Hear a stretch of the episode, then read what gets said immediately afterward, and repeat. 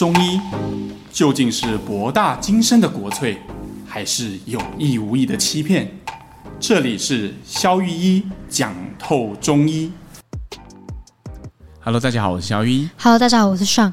今天呢，要来回答一个观呃听众敲碗的主题。嗯、然后呢，我接下来先来念他的留言好了。他说：“肖医师跟 Sean 你好，他从小啊就有鼻炎的问题哦。嗯、他说除此之外啊，他的呼吸道周围也都有其他的问题，嗯、例如像颈部的淋巴肿大啦、口臭啊，然后用嘴巴呼吸呀、啊、黑眼圈等等。所以他很想要知道肖医对于鼻炎的看法。他说他今年四月就听到肖医师说未来要做一集，然后还没有等到，所以留言敲完。我说也是提醒了我们要特别讲 鼻炎这个主题。OK，好，你都这么说了，我们今天就来兑现这个承诺了哈。我们就是要。”嗯、呃，说到的就一定要做到吧？没错。所以，呃，我们今天就来讲鼻炎这个主题哈。那，呃，首先我们要先界定，我们今天讲的鼻炎，并不是指所有的鼻炎。我们今天是特别讲这个听众所提出的问题，它这正确的名称应该是过敏性鼻炎啊。哈，过敏性的。对，嗯，因为鼻炎指的其实就是鼻子发炎的意思。嗯，那比如说你不管是一般的感冒，你本来没有过敏性鼻炎，可是你感冒的时候你也会打喷嚏、流鼻水，对，这也是鼻炎啊。又或者是你是得 COVID，然后你开始流黄鼻涕。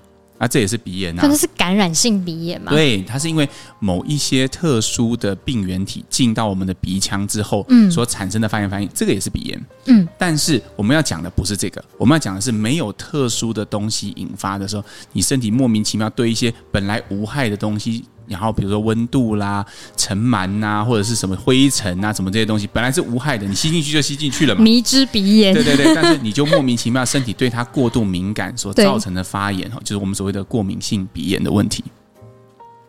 所以过敏性鼻炎，呃，就是为什么有些人，就像刚刚肖医师你讲的，有些人就是会有反应，有些人就是没反应，所以他到底是哪一个机制比较夸张吗？导致他就是一定要。有个反应给你，嗯、而且很多人都是他一过敏之后就会，之后都会开一开始就是之后都会一直都会讲。OK，其实它跟所有的过敏的机转都差不多。我记得以前我们在讲其他皮肤过敏的时候，我们有讲过类似的哈。嗯、但是好的观念可以再讲哈。从现在医学的观念来讲，好，假设你是一个对灰尘过敏的人，嗯，好，那你对灰尘就是很敏感。今天你的鼻子吸了一口气，就发现有几颗尘螨灰尘从你的鼻腔里面 吸进去。嗯、好，这个时候。其他如果是其他没有这个对尘螨过敏的人，诶，他的守卫啊，那些淋巴组织，他的烽火台们就看到哦灰尘哦，那你就过吧，就直接就放你进城了，你也不会怎么样，对哈，嗯、顶多被鼻毛挡下来。嗯，鼻毛好画面哦。啊，对啊，本来鼻毛的，你知道鼻毛的作用就是为了要挡住过滤空气用的，不然你以为它长来凸出来给人家笑的、哦。好，OK，所以。呃，为什么要讲到鼻毛、讲鼻炎呢、啊？应该是说，所以对于尘螨是过敏的人呢，嗯、这哎，这个这个烽火台的守卫就会开始小题大做。哎呦，有敌军攻进来了，但其实他误判哦。对，那这时候他就会把烽火台点亮。这个烽火台其实就是肥大细胞，它开始会分泌一些组织胺，去不断的聚集旁边更多的士兵来，因为烽火台一点就代表敌匈奴攻进来了嘛，聚集这样子。那所有的士兵就会往这边挤。那本来只是灰尘的小问题，根本无伤大雅。嗯、可是因为你调度了大量的军队到这边来，所以你就开始流鼻涕、打喷嚏，然后呃鼻塞，然后甚至有些人连眼睛都会肿起来。对，但为什么有些人还会什么黑眼圈？黑眼圈是比较慢性的问题，你过呃发炎一阵子之后，你局部的循环会开始变差哦，所以会在。通常会在眼睑这一区会比较偏黑的情况，嗯，有对。但是我们回到刚刚的那个基转上哈，嗯，如果说在这种情况下，现代医学用什么手段来处理呢？第一，他会叫你，你可以买个空气清净机哦，对，因为这样就不会有尘螨飘进你的鼻腔，阻断过敏源。对对对对对，嗯。但是这还是这种方法只能用在你的过敏源是。呃，可防可控的范围之下哦。如果是那种路边的花，那也是没办法防。对对对，就像有些很多外国人，他对花粉过敏嘛，嗯，那他就是，而且说，哎，像我记得我以前去听过一个，因为大家都知道我是男高音嘛，我很喜欢去听外国声乐家的音乐会，哎，很多人就很热情，会准备花，结果到门口就发现他摆了一张公告，不要拿花进来，特别广播，就是他说他对花粉过敏，他不接受任何的献花这样。哎，所以外国人对花粉过敏的比例很高。同样的故事啊，只是主角换成花粉，就飘进来的时候，然后就烽火台人就起小了，就点起来。嗯嗯。好，那所以除非你的过敏源是可防可控的，你就可以借由过敏源这一关把它挡下来。哦，那现在医学还很厉害，是烽火台出的问题嘛？对，那我们就阻断这个烽火台的传递方式。哦，哦就是抗组织胺吗？对，我刚刚不是说吗？这个烽火台就是组织胺呐、啊。组织胺一旦分泌的时候，它就会起到起到聚集的效果。对，那如果我们用抗组织胺来抑制组织胺的分泌，那是不是它就没有办法聚集军队？嗯，所以虽然单一的烽火台还是很蹊跷，但是它没有办法传递资讯，就不会引发一大堆人聚集起来。哦，但是如果很就是比如说有一个人他说很长一直过敏性鼻炎，然后他一直吃组织胺，是是 OK 的吗？还是说吃抗组织胺？对对，吃抗组织胺是 OK 的吗？呃，我觉得抗组织胺其实是一个很伟大的发明啊，它解决了很多这种看似不起眼的小病，嗯、但是其实它是非常有效的抑制过敏的一种方式。哦，但是它还有一个好处，就是它本身就是抗过敏的，所以这个药药物几乎不会引发任何过敏的反应。哦，哦，也是，所以它也很安全，因为它本来就抗过敏药啊。它如果又过敏，那很尴尬。过敏药过敏，所以我们再吃一点抗过敏药，有点鸡生蛋，蛋生鸡的问题。对，所以这个药其实是安全的药。嗯，但是我要讲的只是说，诶，除了这种处理方式之外，我们中医会怎么样看待这样的问题？嗯，你看，从这个灰尘飘进来，一直到点亮烽火台，然后一直到人对它产生反应，对，你看起来好像现代医学已经把所有能够处理的着力点。都已经解决了，没错。但是我们中医偏偏就会从另外一个角度去看这个问题，比如说有些人过敏的症状是流鼻水。哦，有些患者到诊间，他说：“啊，肖医师啊，我的鼻水哈，就是跟水龙头一样，很浓稠啊，一直往下滴这样。”所以有些人他就会把那个卫生纸啊卷成那个，对对对，他就直接塞 两条在里面，因为实在太烦了，你知道吗？因为他会一直不断的流，一直不断的流，干脆把它塞起来，对，然后看起来就会很好笑。是不是还有一种是会一直鼻塞，所以他就是要嘴巴都会张开。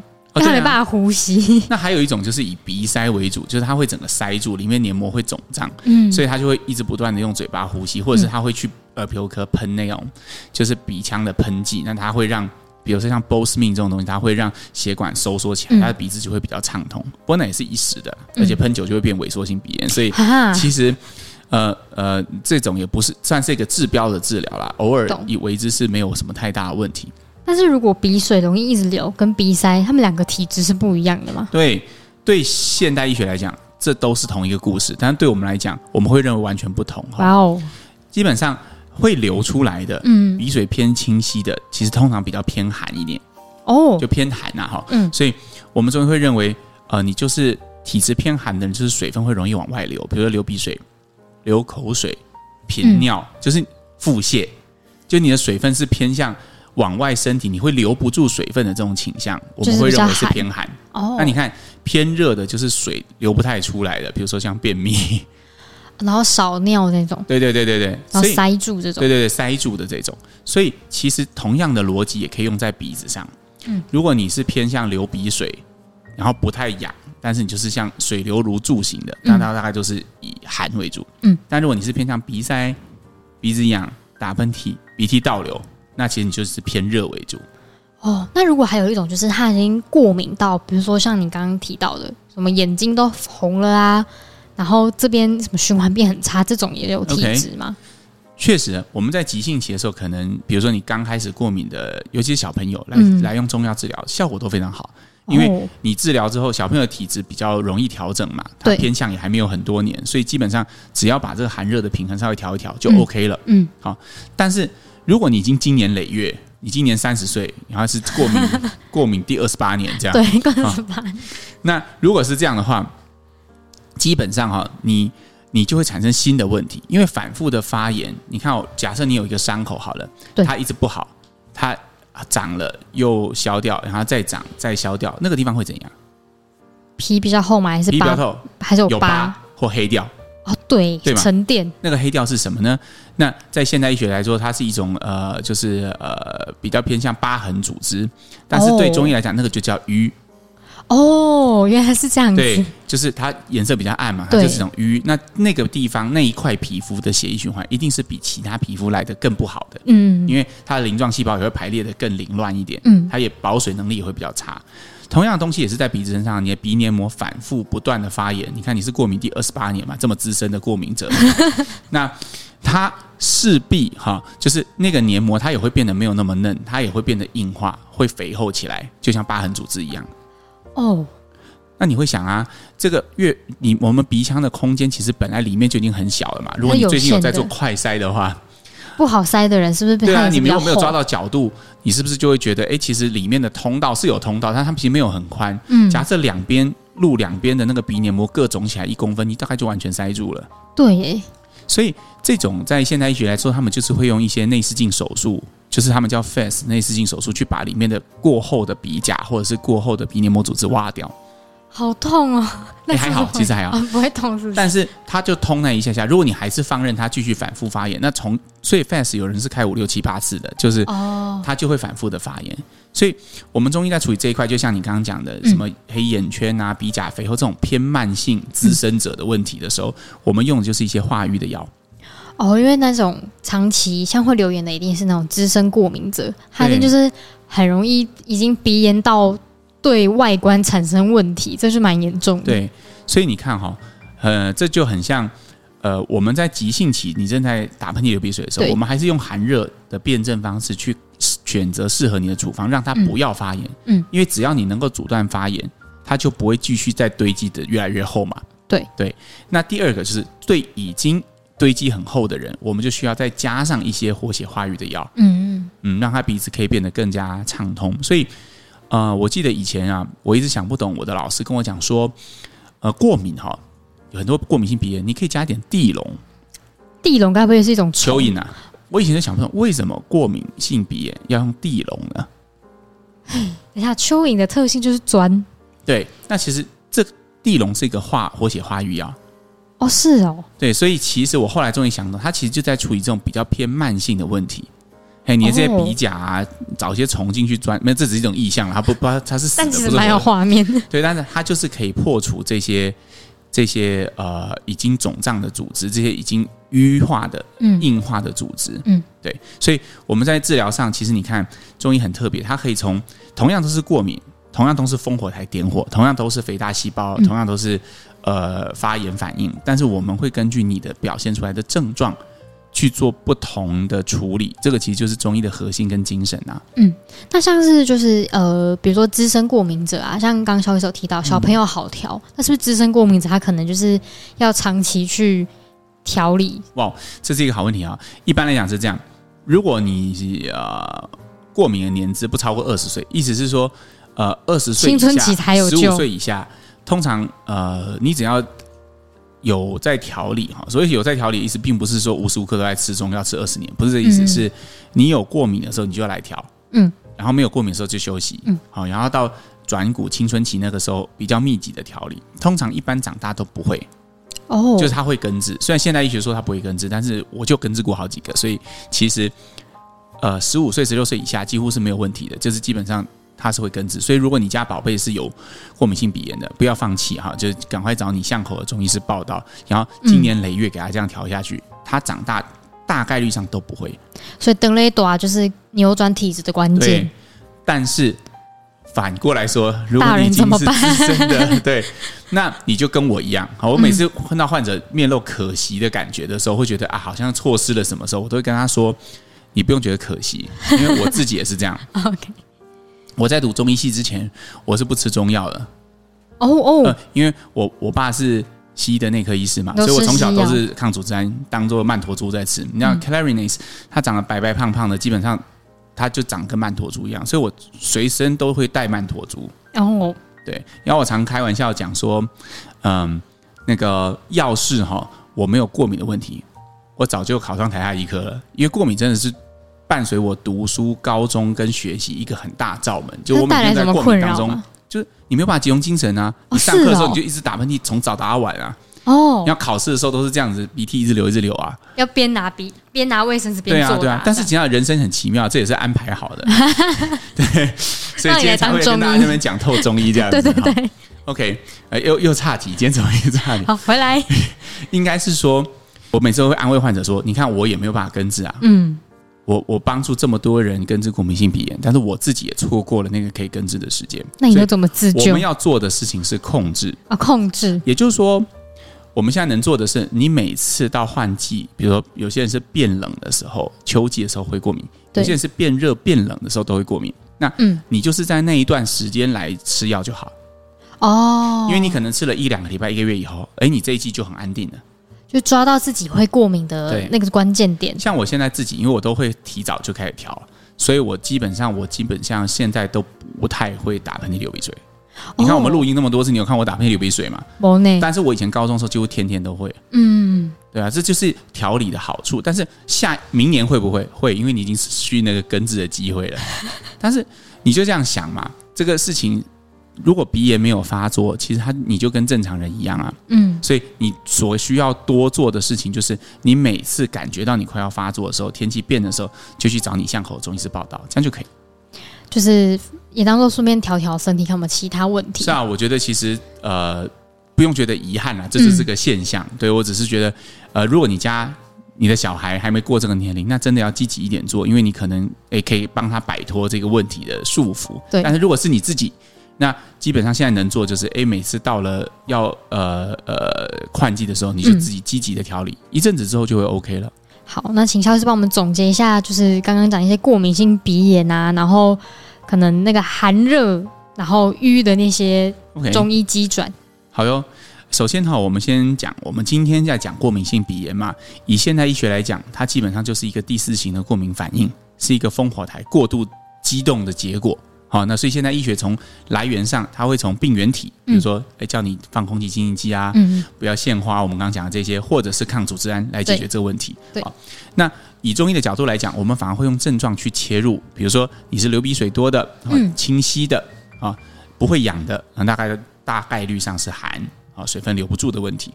那如果是鼻塞的，鼻涕倒流的。哦，要打喷嚏的，那大概就是会痒的，那大概就是以热为主。那刚刚上海提了一个很好的问题，如果这些寒热很久你都不理它，会怎么样？它慢慢就会那个里面的组织就会肥厚起来，嗯，你就会开始慢慢有黑眼圈，那这个就是瘀的问题，嗯，好，那我们这个时候会加上一些活血化瘀药，比如说像地龙，啊，蚯蚓，对，那最后 硬要讲，对，因为讲蚯蚓就没人敢吃，讲地龙就很高级，很厉害，这样。地上的龙，对，小龙。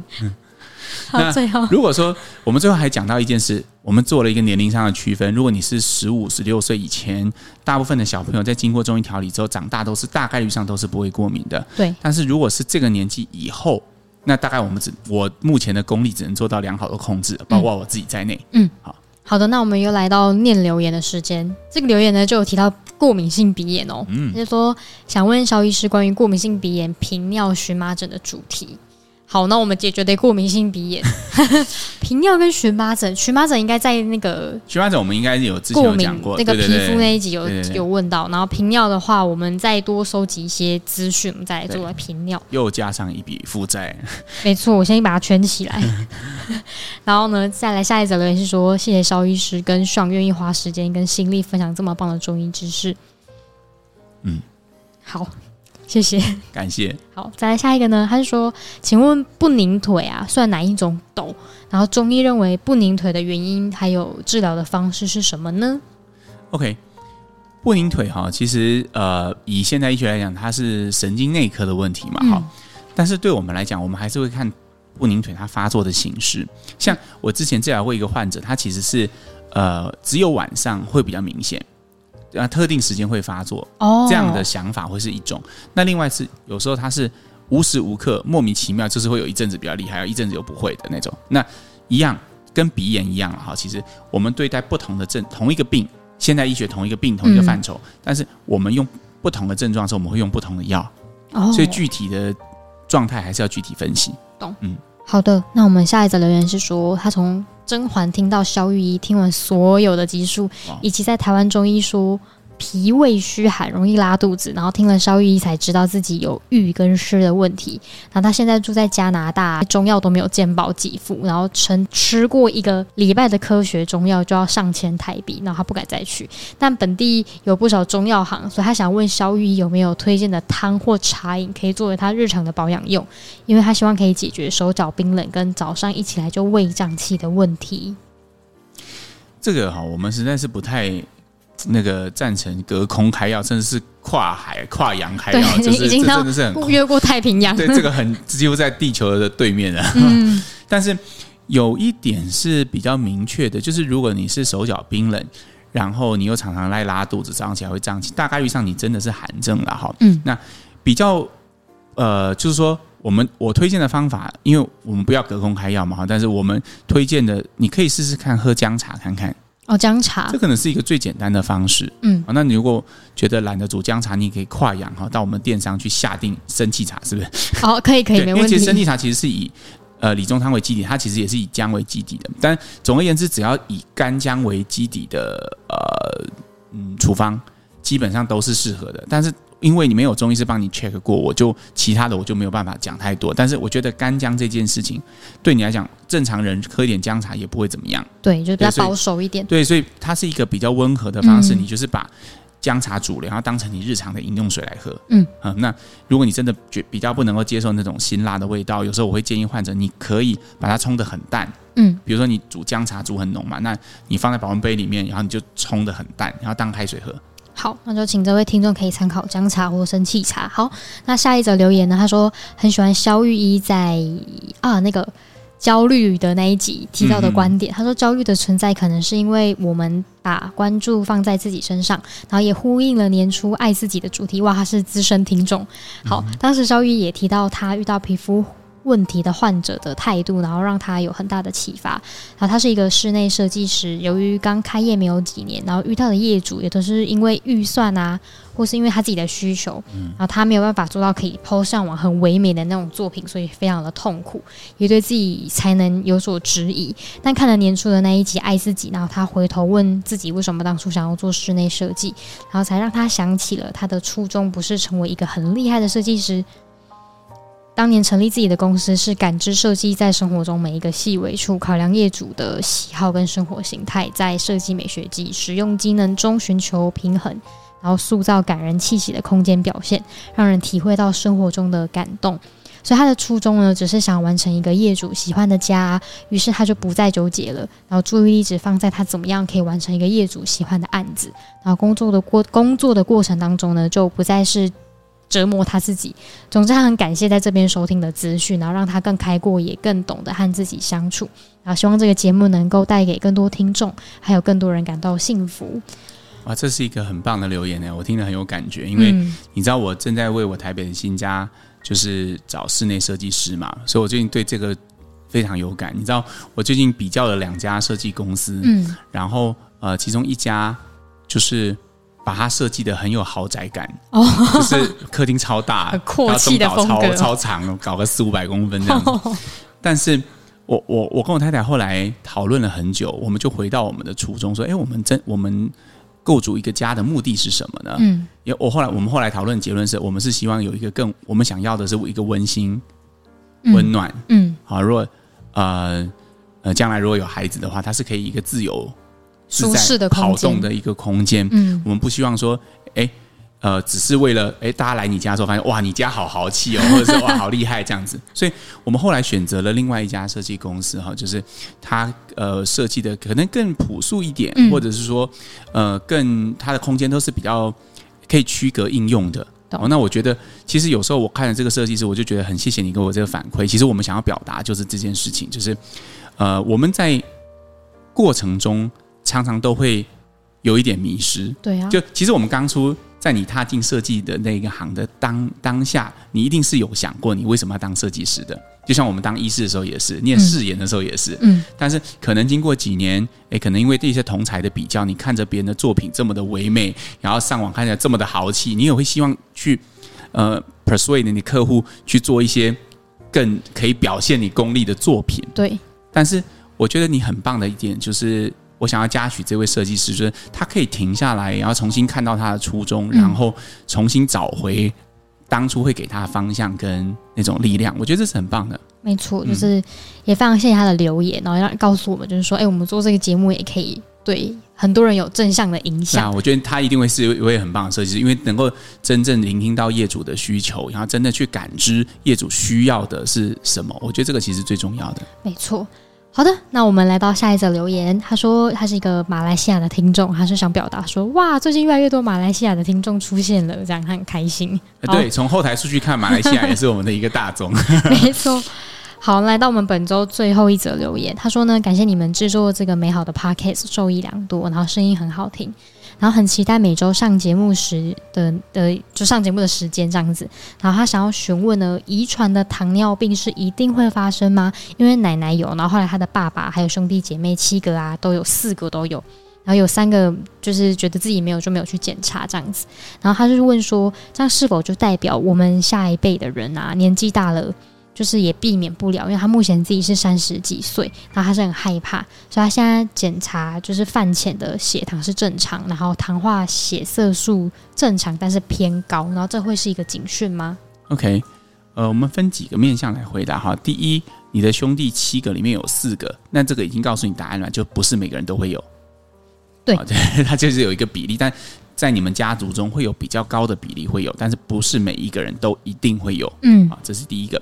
第二，呃，我有收到这一位患者，虽然你没有这样讲哈，但是我猜你会感觉到有一点焦虑。焦虑，对，就是我有收到，你会觉得说很担心。对，所以虽然你没有糖尿病，但你会每年一直不断去检查空腹血糖，然后不断的去抽糖化血色素。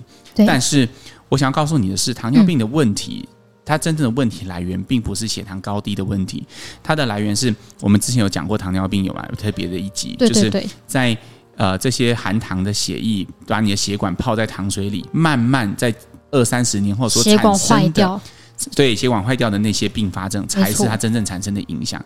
所以退一万步来说，我没有诅咒你哈，退一万步来说，嗯，就算你得了糖尿病，你只要很小心的控制你的血糖。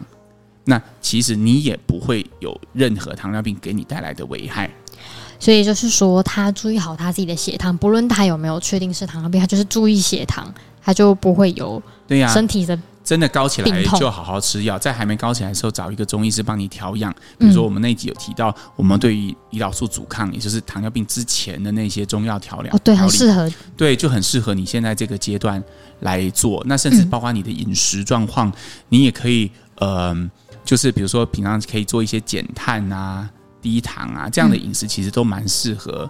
就是尽可能让血糖少波动的饮食状态，会比较适合它。反过来，让血糖非常波动的，比如说饮料啊、含糖饮料啊，我现在就在喝。对对对，这些就比较没有那么适合啦。哈。所以你可以自己从预防的角度去看，但是不管怎么样。以你只要谨慎的控制血糖，你都不需要担忧这个问题。了解，也推荐这个听众去收听之前讲那个糖尿病那一集，会有很详细的解说。是是是。好，那我们本周留言就到这边。好，我们下次再见喽，拜拜，拜拜。